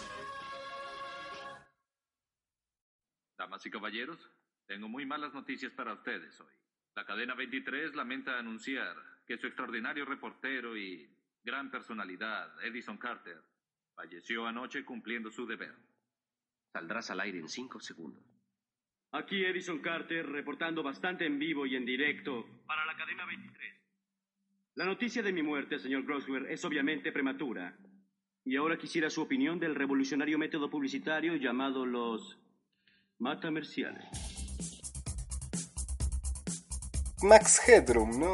Una serie de televisión que vio sus orígenes en realidad en un telefilm inglés que se llamaba Max Headroom 20 minutos en el futuro que fue filmado en el año 1985 y que fue luego adquirida por la cadena de televisión eh, ABC de los Estados Unidos para hacer una serie de 14 episodios nada más, donde la tecnología pasaba por lo visual más que nada, ¿no? Todo estaba enfocado en las supercorporaciones otra vez aquí presentes, pero que se dedican al mundo de, de la televisión y del entretenimiento, ¿no? Tenemos por un lado la cadena 23 donde trabaja el protagonista de esta historia, que es el señor Edison Carter, que es el reportero estrella, una especie de... Sí, José de Ser, sí, sí, sí. Sí, un José de Ser del futuro. Sí, una cosa así. El personaje Edison Carter, que es un periodista de esta cadena 23, descubre que hay algo raro Sí. ahí porque la gente empieza a estallar en las casas. Claro, sí, sí, sí. Acaban de avisarme que Edison Carter no terminó su transmisión. El incidente no fue hecho público. ¿Estás seguro que el incidente tiene relación con los matamerciales? Aún no. Pero he pedido a Bryce que nos acompañe por videoenlace. Déjenlo en mis manos. Él es el experto. Espero que no seamos inoportunos. Bryce, entiendo que usted puede informarnos sobre una posible conexión entre su invención, los matamerciales, y el desafortunado accidente del apartamento 120Z. Verá usted, el cuerpo humano tiene millones de terminaciones nerviosas. Cada una transmite una carga eléctrica, individualmente muy pequeña, pero en combinación sorprendentemente grande. Ahora, una persona normal la consume mediante el ejercicio, pero en una persona inactiva se acumula. Dado que los matamerciales comprimen un comercial de 30 segundos a 3 segundos, parece ser que el cerebro estimula todas estas terminaciones nerviosas simultánea y violentamente. En algunos televidentes esto suele causar una especie de cortocircuito en el cuerpo, pero en otros particularmente inactivos la persona puede explotar. Se me pidió comprimir los comerciales para evitar cambios de canal. Yo inventé la bomba, yo no la activo. Entiendo. Solamente que Edison Carter casi descubrió el incidente. Si el público lo supiera, Pues no lo revele. bueno. Gracias, Bryce. Sí, claro, si estabas todo el día viendo Compre Ya y te enchufaban uno de estos matamerciales que se llamaban Blipbirds en inglés, pero nosotros los conocíamos más como los matamerciales o matamarciales, dependiendo un poco de qué capítulo te tocaba en la traducción. Justamente la- las células del cuerpo generaban tanta electricidad, se excitaban tanto que el cuerpo estallaba. Es Matrix. Así, explotaba al de la tele. te- Claro. es mejor que Matrix. Bueno, obviamente Matrix le debe un montón a esto y, y creo que hay muchos viudos de Max Headroom que luego vamos a pasar a, a analizar.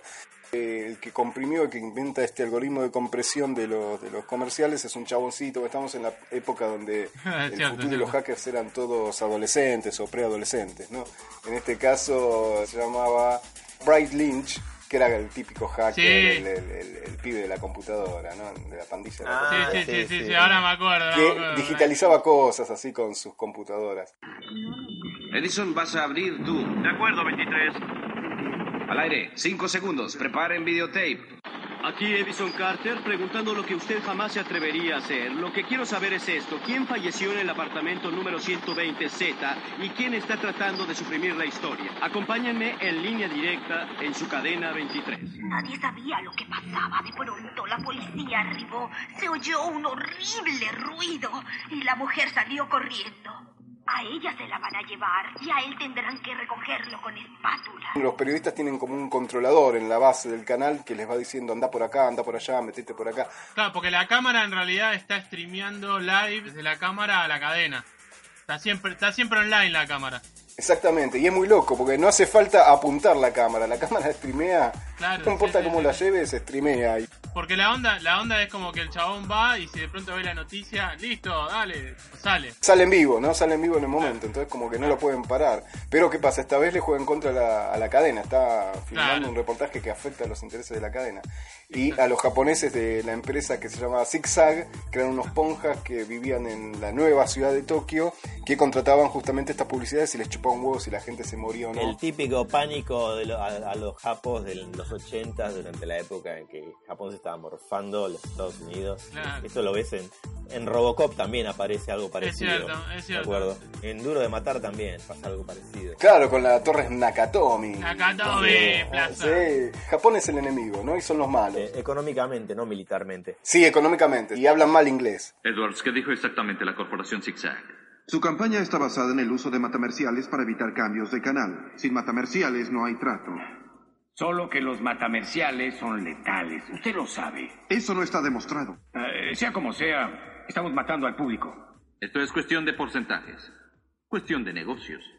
Hablamos de seres humanos. Men, es lo mismo. Continuaremos usando los matamerciales. Edison trata de encontrar el, el algoritmo. Cuando lo encuentra, huye de la torre del canal. Es una onda muy, este, una especie de Brasil, ¿no? Todos son super edificios gigantes. Cada canal es una metrópoli en sí. Este, y cuando huye, tiene un accidente, se estrola con la moto con la que está huyendo. Y entonces eh, cae en las manos de este hacker, de este pibito que lo digitaliza. Le digitaliza, el, digamos, los- el- el cerebro, lo que él tiene guardado en la cabeza. Así surge el personaje de Matt Headroom, que son los recuerdos, son las vivencias que tenía este Edison Carter, pero digitalizado y que está guardado al principio en la computadora del chavalín este, pero luego como que se disemina por todos los, por todas las pantallas del mundo. Claro, Eh, algo muy anticipatorio, aún como siempre decimos, no, no existía siquiera el concepto de internet, ni siquiera el concepto de los aparatos intercomunicados, pero sin embargo Era como una Pero- especie de, como una especie de internet implícita que había, ¿no? Claro, exacto. Porque estaba pensando, acá en, en Max Headroom también estaba todo el tema que no podían apagar nunca la tele. O sea, vos te estás en tu casa, tenés la tele y no la podés apagar, no la podés, está siempre prendida y acordémonos también de dónde, de dónde viene Es, eso. es una analogía como la que hay entre 1984 y Brave New World de Aldous Huxley, porque porque eh, en 1984 y acá en Max Headroom no podés apagar la tele porque no te dejan, pero en realidad nosotros ahora no apagamos la tele porque no queremos. Sí, estamos viendo las dos cosas mezcladas. O sea que estamos más, más del lado de Brave New World. O sea, estamos todos con el celular así las 24 horas y no lo querés soltar. Bueno, podríamos leerle la mente. Rice. No, hablo en serio. Podría ser una recopilación de sus circuitos sinápticos. ¿Sinápticos? Sí. Su mente, ¿entiende? No, no entiendo. El cerebro es una computadora binaria, una serie de interruptores. Esa es la base de mi programa de generación computarizada. Solo tengo que registrar su memoria en la computadora y regenerarlo después. Así su imagen computarizada podrá decirnos lo que sabe. De acuerdo. Am, ahora, su infancia está aquí, su memoria sexual ahí. Bastante interesante a propósito. Mam.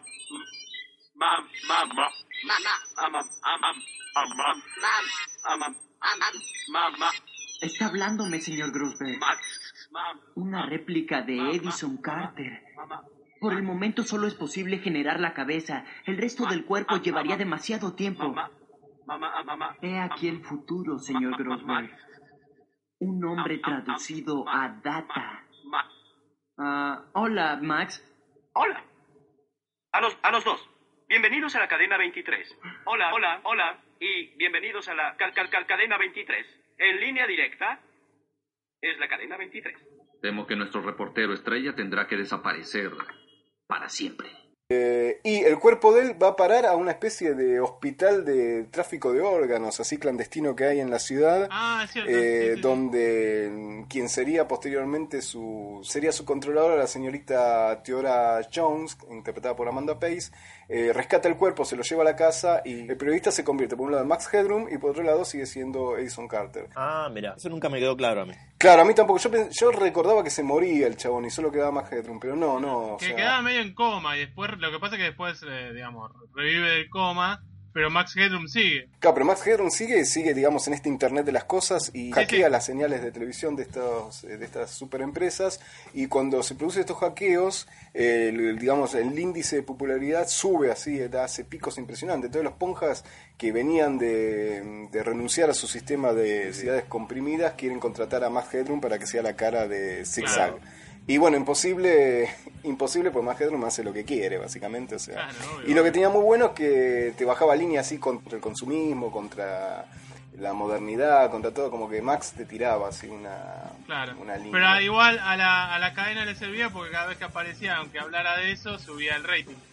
Ah, mira, lo, lo dejaban, lo dejaban vivir porque era positivo el efecto. Además me acuerdo que también en las reuniones así del board que tenía la, la cadena 23, tenían el lector de ahí de rating siempre a mano, decir, mirá, mirá. En tiempo real. Y Todavía ni siquiera existía el concepto de reality ni de televisión las 24 horas ni nada No, por el estilo. O sea, muy, muy, muy eh, anticipatorio. Lo que hoy podría ser una serie como Dark Mirror, no sé si la vieron, que más o menos toca temas así. Sí, sí, sí, Dark Mirror está bueno. Sí, sí. Ahora escúchame, el programa este, el personaje 3D está basado en el chabón este. El tema es así, que me parece que la, la cara de Max Herron ni siquiera estaba renderiada. Para mí es el mismo actor con maquillaje, y lo que estaba renderiado eran los fondos. Ah, no me jodas. No, no, es el mismo actor con maquillaje, ¿eh? Sí, para mí no estaba renderiado, era un truco porque renderear justamente eh, era muy caro en esa época. Lo que sí estaba renderiado era la ciudad, donde transcurren los edificios de la ciudad y un montón de efectos típicos 3D de AutoCAD que para aquella época te, te volaba el bocho, ¿no? Damas y caballeros, esta cadena tiene el único anfitrión completamente programable del mundo. Bryce quiere presentarnos a Max Headroom. Clase de público es este? Nada de eso, Max. Es el consejo ejecutivo de la cadena 23. Ah, ah, ah, ejecu e- ejecutivo. ¿Ustedes son quienes ejecutan a la gente? Sintonice su cadena 23, la cadena que le volará la mente. En este momento también había autores como Bruce Sterling, Rudy Rooker, Gibson mismo, que, que estaban como creando este universo cyberpunk. Igual, o sea, por ahí no pasaba tanto en sí por los props o por los efectos o lo que sea, sino porque realmente la, la calidad de los guiones acompañaban, era parte del valor de producción. Bueno, hablando de los guiones, esta serie, digamos, eh, empezó bien, con mucho hype y enseguida se cayó. Fue después de los primeros 3, 4 capítulos murió y por más que fueron dos temporadas medias así caóticas, en total 14 episodios, quedó una especie de tercera temporada escrita nada más, están los guiones, algunos guiones desarrollados. Uno de esos guiones, justamente este, haciendo hincapié en lo que vos decías, es que uno de estos guiones estaba escrito por el mismísimo señor George R.R. R. Martin, que todos conocemos hoy, ¿no? Que somos tan fans. Banco de Cuerpos Nightingale. Habla Flores. ¿Puedo ayudarle? Sí, busco un cuerpo masculino. ¿Alguna parte en especial, Linda? No, lo quiero todo. Mm, ¿Otra cosa? Mm, ah, sí, no tendrá por ahí a un Edison Carter, ¿verdad? No hay nadie con ese nombre. Pero tengo varios no identificados. ¿Quieres verlos? ¿Es ese? Sí, ese es. Veamos entonces. Pues está un poco maltratado. Pero aparte de eso está entero. Se supone que era una celebridad. Sí, es verdad. Oiga, Florence, ¿qué debo hacer? ¿Qué debo hacer si quiero un cuerpo? ¿Hacer? Solo pagar y pasar por él. ¿Lo quieres vivo o muerto? Max Headroom estaba basada en un telefilm del año 1985, eh, donde tenemos que los dos protagonistas son los mismos actores. Estamos hablando de Matt Frewer, que no sé cómo se pronunciará. Matt Frewer. Frewer. Frewer. Vaya Frewer. Frewer. Frewer, claro, compartir Frewer. por todos lados. Sí, sí, sí. Este, que hacía, bueno, de, de Max y de Edison Carter. Y, por supuesto, Amanda Pace, Ah, la querida Amanda Pace, que hizo el papel de Theora Jones, que es la, la controladora de Edison Carter. ¿Qué podemos decir de la vida? Si quieren, lo- los invito a dar un paseo por la vida de Amanda Pace. Listo, bajemos porque no hay nada que decir. no hay mucho que decir. Ya está. ya está. Ya está. Nació en el 59, listo. Uh, es del 59. Hizo eso, hizo un par de capítulos de, de Flash, claro, era la... Era la, la coprotagonista, Cristina Tina McGee. Ah, Tina McGee, ahí está, exactamente. De la serie Flash del 90, no la, no la de ahora, ¿no? La señora Amanda Pace estuvo en una peli que yo vi y está bastante buena que se llama Leviathan o Leviathan. Ah, la del Mostrenco, era sí, eso. sí, esa, esa que creo que da también para un futuro review. Ah, podría da- ser, podría ser. Da, eh. Da. Tenemos, por ejemplo, otro de los personajes que se llama eh, Blank Red, que es una especie de punky con la cresta, No. un viejo, un viejo sí, punky sí, que transmite, sí, tiene su propio razón. canal de televisión que transmite de una camioneta que es buenísimo también. es parte de, digamos, forma parte de una subsociedad de gente que no está, digamos, dentro del sistema, que no tiene documentos, que no se puede rastrear, que es un concepto que, que escribió mucho al respecto el señor eh, Bruce Starling. sí, o sea, sí. la gente más poder tiene en realidad porque no pueden ser atrapadas por el sistema, ¿no? Son, son como, están al costado, son blanks. También teníamos buenos actores. En otro capítulo teníamos, de la segunda temporada teníamos a Andreas Katsulas. Yo creo que usted, señor Gonzalo, lo ubica. Andreas Conmigo, Andreas Katsula. boludo, ¿Quién ¿quién es Andreas? Andreas Katsula? Ese señor Shikar, por favor. No, ah, tenés razón. Sí, sí, sí. Shikar de para mí es 5. Shekar, no, no es Andrea Katsura. Claro, así que. Y comparando, por ejemplo, Babylon 5, que para mí tiene una de las mejores historias, por lo menos cuatro temporadas, las mejores historias de ciencia ficción que vi en tele, lejos. Yo soy súper sí, fan sí, de Babylon 5. totalmente. Por ejemplo, los efectos de computadora de Babylon están hechos con las mismas máquinas que eh, Mass Headroom. Eran Ajá. también amigas en la época.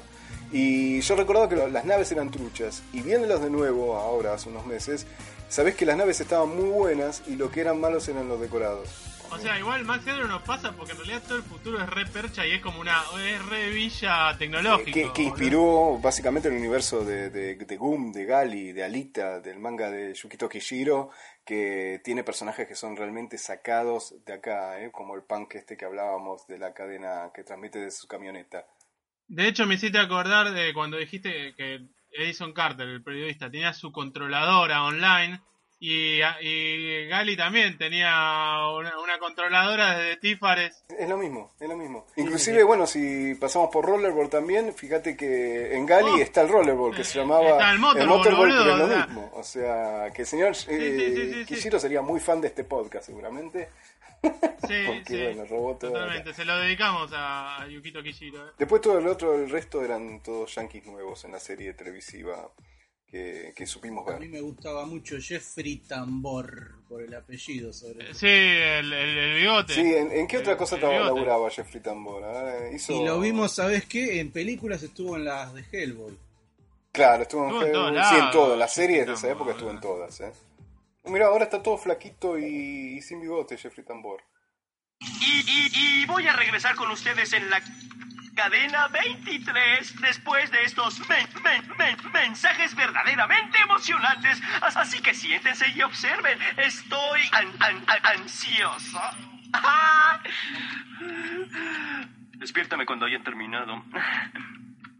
Así que un universo cyberpunk para el que le gusta el género o el para el que en algún momento Sí, gustó vale- este vale género que ahora vale ya está pena. muerto, eh, absolutamente recomendable. Ganó tres Emmys en el año 87. Eh, Max Headroom había sido la cara de Coca-Cola, yo no me sí, acordaba, sí, pero sí. En un hubo, momento. eh, bueno, Max Headroom y, y Fido Dido. Claro, Fido Dido era de Sprite. Sprite. Y Max era de Coca-Cola y estaban en ese momento sacando una campaña de una que se llamaba New Coke. Yo la verdad no me acuerdo cómo era la New Coke. Se cumplieron eh, antes de ayer 28 años del fracaso de la New Coke. Mire usted qué casualidad. Ah, creo que hay. No sé si la llegué a probar siquiera, no sé. Pero fue un fracaso. Habían cambiado la fórmula de la Coca.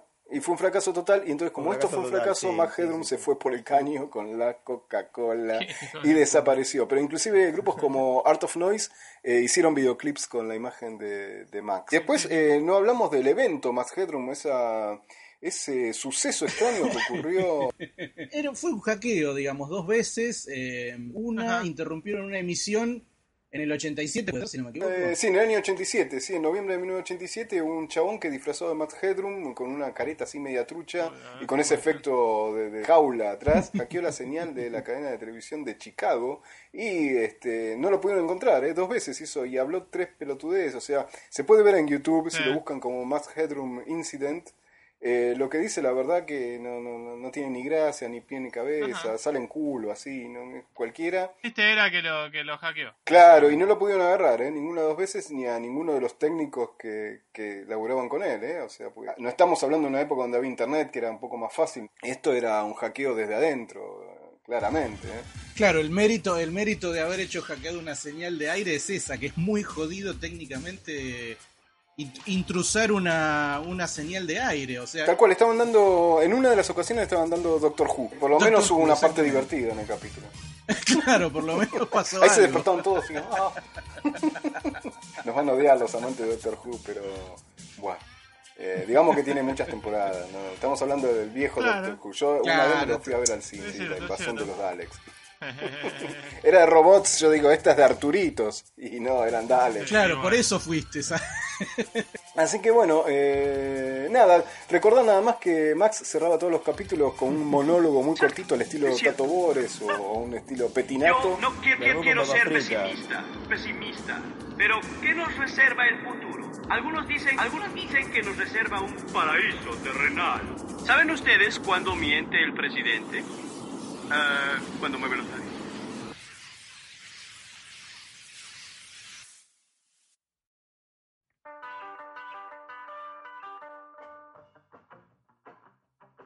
Post-apocalipsis. Epílogo. Hablando de reboots, una cosa que estuve viendo fue la nueva serie de Thunderbirds. ¿Se acuerdan que tuvimos un especial el programa pasado? Y le digo, bueno, medio me retracto de lo que dije anteriormente. ¿Por qué? Porque, bueno, la producción está hecha por Beta, Beta Digital, la empresa de nuestro amigo Pete Jackson. Pete Jackson, eh, que se encarga de hacer más que nada las escenas de, de- de acción, ¿no? De las navecitas. Y lo que hicieron fueron juntar 3D con maquetas verdaderas, maquetas de los escenarios. Eso está bien. Y son no, realmente maravillosos. Es una producción de la zamputa lo que se refiere a, a eso, a la parte de acción. Y lo que tiene es que intentaron reproducir esa, esos movimientos bruscos o torpes que tenían las maquetas originales. Como simulando los cables y los alambres. Es raro, se ve raro. Pero el que vio los originales, eh, te vas a dar cuenta que los muñecos también a veces se traban durante algunos frames, se quedan duros. Se le traban toda la palanca. Lo, lo traban a propósito. O cuando, por ejemplo, viste que se meten dentro de las naves y que había componentes mecánicos, una silla que subía o bajaba. Tipo Grendizer cuando se transformaba, que la silla daba 20.000 vueltas al pedo. ¿Te acuerdas? Rescataron esos movimientos torpes, trabados, imprecisos del original, que eh, es un guiño para el fan realmente de, de apreciar. Otra cosa que eh, me pareció muy bonita, Che, la mandíbula cuadrada la rescataron también. sí, eh, por ejemplo, eso es otro tema. Por ejemplo, los muñecos se ven como muñecos, no se ven como personajes animados de Pixar. Están un poco del lado, digamos, de lo nuevo de Star Wars. Eh, en, ese, en, en ese nivel no me gustó el diseño de los personajes eh, no está muy bueno el diseño pero se mueven como los muñecos las manos son duras ¿Entendés? Igual que, que, que las maquetitas. Es una mezcla El- entre el de muñeco y lo, que vimos es en Star Wars nuevo. o se nota que No la de muñeco? Clone Wars, la nueva. eh, Rebels. Ah, sí, sí, sí, sí. Y, Por ejemplo, la gran sorpresa que yo me caí de culo, aparte de que están los hermanos Tracy, ¿no? Hay una minita ahora. Y esta minita tiene un Thunderbird 6, un nuevo Thunderbird. Es la primera vez que hay Thunderbird pilota. Y el Thunderbird de ella es una nave, una, una especie de Valkyria. ¿Y por qué digo que es una Valkyria? Porque la hizo Yoji Kawamori. ¡Vamos! Oh, ahora sí la voy a ver. La sí, se mandó así una navecita Kawamori y si te fijas en los créditos está ahí escondidito. Este, ¿Vieron que estaba trabajando Eso, en algo, eso es show guacho? para chicos. eh, hay personajes que no, que no, que siguen sin funcionar, como el de Penélope, que ahora como, como que es más adolescente. El chofer Eh, la voz la hace el mismo viejo de antes, sigue, sigue siendo el mismo, Lo parió. que tiene como 80 años y se la sigue bancando. Eh, y después, eh, lo que mucho no funciona son los sets realistas. Los sets son como los sets originales, los de la serie de 60, con el 3D de los muñecos arriba. Y eso, como a veces hay problemas como de, tamaño, medio raro. Pero no, pero es un go grande porque la verdad que yo pensé que iba a ser una garompa atómica y está más que bien, ¿eh?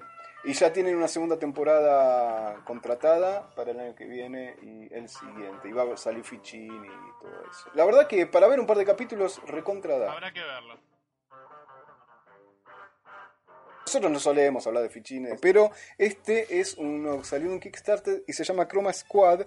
Y lo que es es un RPG por turnos de una producción de una, digamos, es como una empresa que filma película de Sentai, tipo Power Rangers. Es decir, está rojo, el rosa, el azul, el negro, el amarillo. El director está en el set y le dice, bueno, ahora que manden los monstruos y vos salís a pelear. Está muy piola, está muy bueno. El juego es brasilero, está disponible por Steam para PC, Mac, y Linux también. Eh, y sale ahora liberado la semana que viene. Eh, y lo que tiene bueno que en un momento lo- los dobles de, de riesgo, porque están los actores y están los dobles, se revelan y, dicen, loco, no filmamos más porque esto es una mierda, qué sé yo. Y salen a la calle a pelear contra los monstruos. Los dobles, no los protas. que los protas quedan todos sentados, viste, como mirando el techo. Los protas se quedan, se quedan súper sentados. Super sentado. Y ahí cuando se ponía lo mejor de todo se colgó. Así que no les puedo contar más. ¿Cómo era el nombre, boludo? ¿Cómo era? El juego se llama Chroma Squad. Salió la beta anoche y te digo, se me colgó el toque, así que supongo que la deben estar arreglando. ¿Qué más tenemos? A Y ver. novedades y segundo trailer, creo, de Terminator Genesis. Yo hasta el segundo tráiler le tenía como un poquitito de mm, esperanza mínima, pero le tenía. Eh, los efectos especiales se ven de cuarta, ¿eh? Sí, sí, sí, son muy berreta, muy Sí, ¿no? El único efecto practical effect que está bueno es la cara del Arnoldo, que se derrite sola de lo viejo que está. O sea, otra vez todo lo mismo, el Terminator líquido ya lo vimos, el efecto de la bala en el Terminator líquido ya lo vimos, y lo vimos bien, por desgracia. Ahora esta nueva versión nos trae una, una forma, un rendereado, no sé, la imagen se nota trucha, nota mucho el green screen, se nota mucho los cables, cuando la gente vuela en, la- en las peleas, en los combates, eh, los cables no se ven, pero eh, te das cuenta dónde están, y los arneses también. El centro de gravedad de los actores está mal. Se nota que están colgados. A mí me duele mucho el humor que le va- van a poner por ahí en la peli. ¿Vos te referís a la sonrisita de Arnold? Esa que sí? A la sonrisita del Arnold, que es... Sí, sí, sí, sí. Bueno, a mí me pareció lo único bueno del tráiler, te digo. Sí, uy, Dios mío, qué mal que andamos.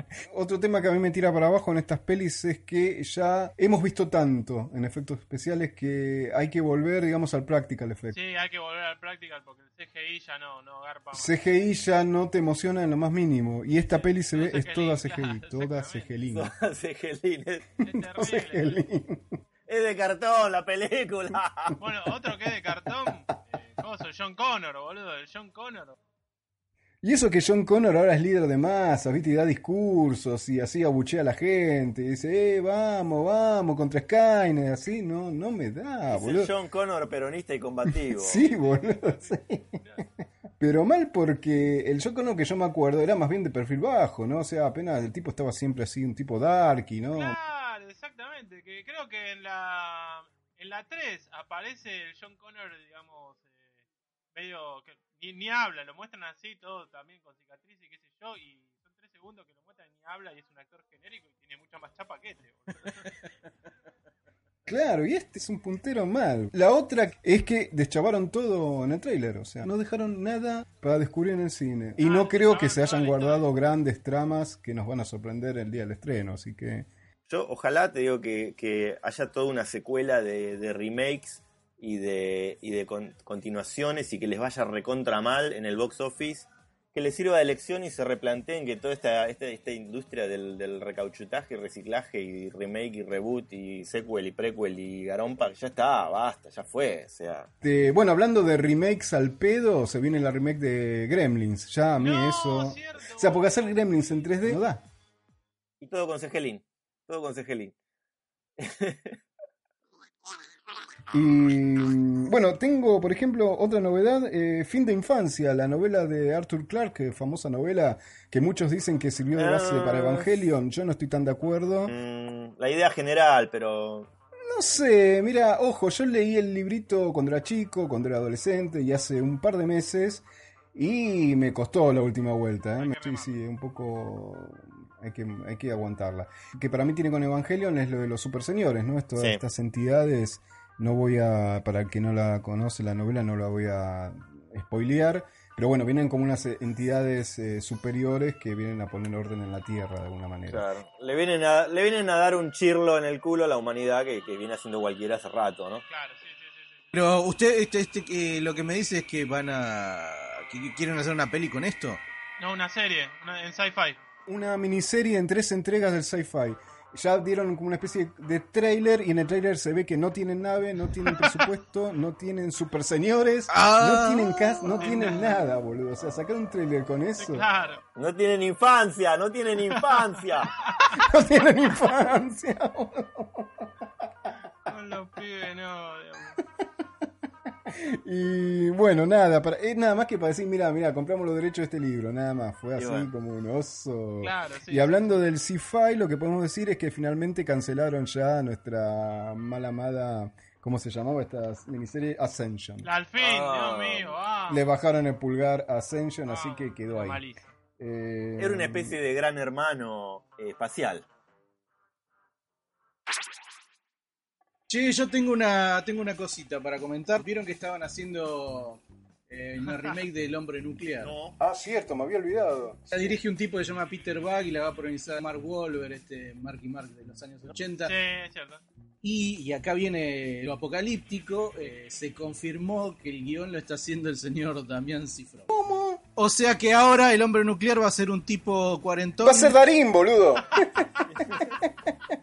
Yo, yo con Cifrón tengo sentimientos encontrados. Por un lado, a mí, eh, Hermanos y Detectives me gustó mucho. ¿Qué sé yo? No, no, está bien. Fui a ver este Relatos Salvajes hace poco, antes que pasara lo del avión. Ah, relatos a mí me gustó. Eh, y bueno, salvo el capítulo de casamiento, que para mí no daba para cerrar la peli con ese capítulo, eh, me gustó. Me gustó mucho la de Bombita, me gustó mucho la de Leonardo Sbaraglia, porque bueno. Lo que pasa es que Sbaraglia tiene una onda Spike Spiegel. Sí, totalmente. Sí, sí. Si alguien tiene que hacer la película de Spike, tiene que ser Sbaraglia, full. eh. claro. Así que mira vos, el hombre nuclear argento. Bueno, creo que es todo, ¿no? Entonces eh, llega el momento musical en este programa para despedirse. Y bueno, será hasta el capítulo 5, ¿no? El Thunderbird 5. ¿O no? Bueno, adiós. No sabemos. Será hasta la próxima. Chao.